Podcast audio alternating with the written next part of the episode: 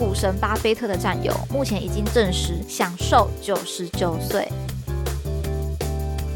嘿，我是佳佳，这个 podcast 要开始喽！如果喜欢我们的节目，就按下订阅，或在 Apple Podcast 留下五星评价哦。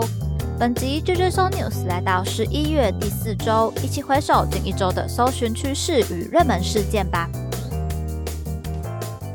完这个礼拜呢，我们就已经要来迈入二零二三的最后一个月份，十二月了。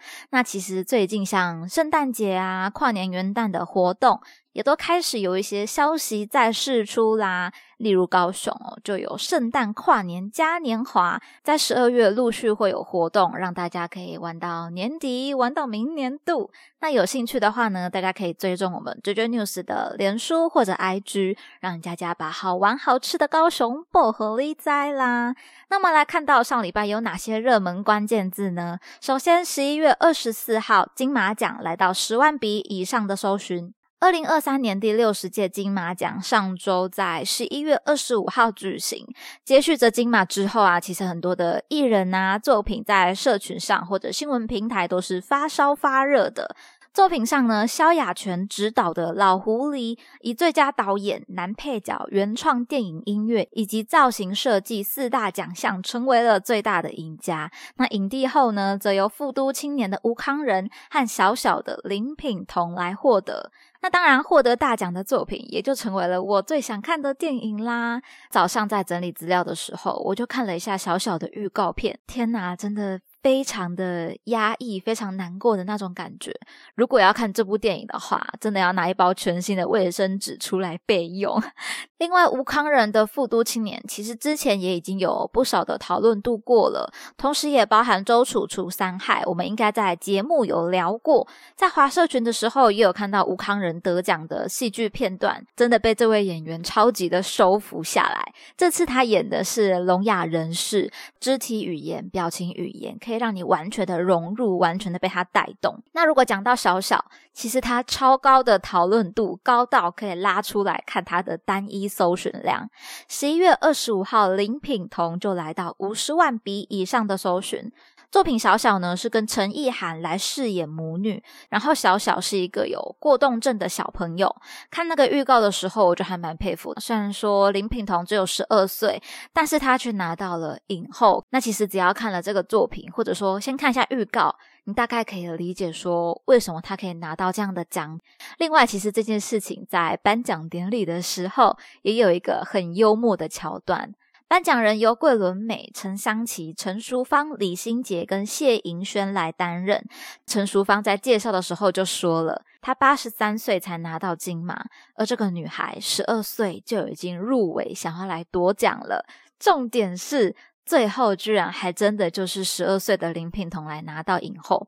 特别有去看一下这个颁奖的片段哦，其实每一个播出来的作品都很有那个氛围感。我也不知道我在感性什么，一边看的时候就觉得哦，好厉害哦，好感人哦，一直想要哭出来，想要泛泪的感觉。然后很有趣的是，嗯，五位颁奖人他们围着麦克风，围着看那个信封，得奖人是谁的时候。那个情感流露出来的情绪是非常真实又很有趣的。那这位史上最年轻的影后，未来应该还有很多的挑战等着她啦，也值得大家一起来期待她未来的表现。看完两个相关金马奖的关键字哦，往下我们就来关心一下近来热烈讨论的秋冬疫情。十一月二十七号，中国疫情来到五千笔以上的搜寻。这部分相关中国近期爆出的多病原疫情，包含梅将菌、流感、腺病毒、呼吸道融合病毒与新冠病毒这五大病原。从新闻资讯中可以看到，哦，有大量的儿童病患来求诊，所以也不容国际来忽视了。尤其前面大家走过新冠疫情的经验，也算是。嗯，国际都会特别的去关注一下中国的疾病流行啊，疫情的状况。那针对这样的消息呢，中国国家卫健委新闻发言人米峰十一月二十六日表示，近期急性呼吸道疾病持续上升，与多种呼吸道病原体叠加有关。那这部分呢，也连带影响到近来台湾大家很多人关心的梅将军，也在十一月二十六号来到两万笔以上的搜寻。那最近很多民众是担心啊。可能到过年呐，人流来往移动的时候，或者有台商返家的时候，会不会导致这个病毒就有点嗯，在台湾有扩大的现象、入侵的感觉？对此，罗义军也说明，梅将军好发于儿童，成人传染与成为传播者的几率相对较低，目前暂时没有出现致病力大幅改变的风险。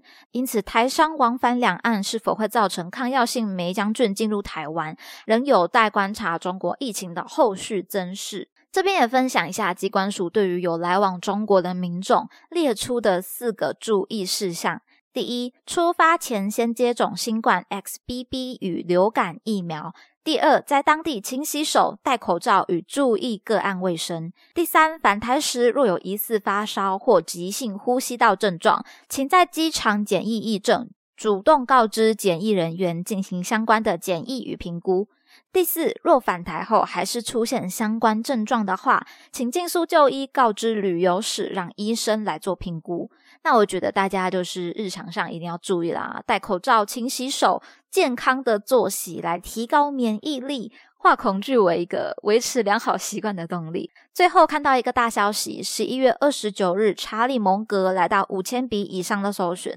大家有没有认识查理蒙格呢？他是股神巴菲特的战友。目前已经证实，他在美东时间周二十一月二十八日清晨，与加州洛杉矶一家医院安详过世，享受九十九岁。对此，巴菲特本人也发出声明。没有查理，就没有今天雄踞全球金融市场的龙头企业伯克夏。这两个人呢，在一九五九年相遇，并在往后携手打造了商业帝国伯克夏。根据新闻资讯也说到，查理蒙格的投资策略是找出好公司买进并长期持有，静静的等待获利回报。也是他的理念改变了巴菲特他早期便宜就买、专注抄底便宜股票的想法。那大家有兴趣的话呢，也可以去深入了解他们的故事，或者说他们的投资经商的技巧啦。另外，查理蒙格辞世的消息哦，会不会对波克夏或者投资市场带来什么样的影响，就是需要再做观察的啦。最后，就给大家来分享一段我蛮喜欢的查理蒙格金句：你不会心存嫉妒，你不会怀有怨恨。你不会开销超过收入，你即使在困境中也能保持愉快。你与值得信赖的人打交道，你做自己该做的事，所有这些简单的规则都能很好的让你的生活更美好。